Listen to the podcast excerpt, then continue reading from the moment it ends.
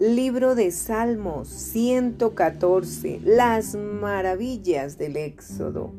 Cuando salió Israel de Egipto, la casa de Jacob del pueblo extranjero, Judá vino a ser su santuario e Israel su señorío. El mar lo vio y huyó. El Jordán se volvió atrás los montes saltaron como carneros, los collados como corderitos. ¿Qué tuviste, oh mar, que huiste?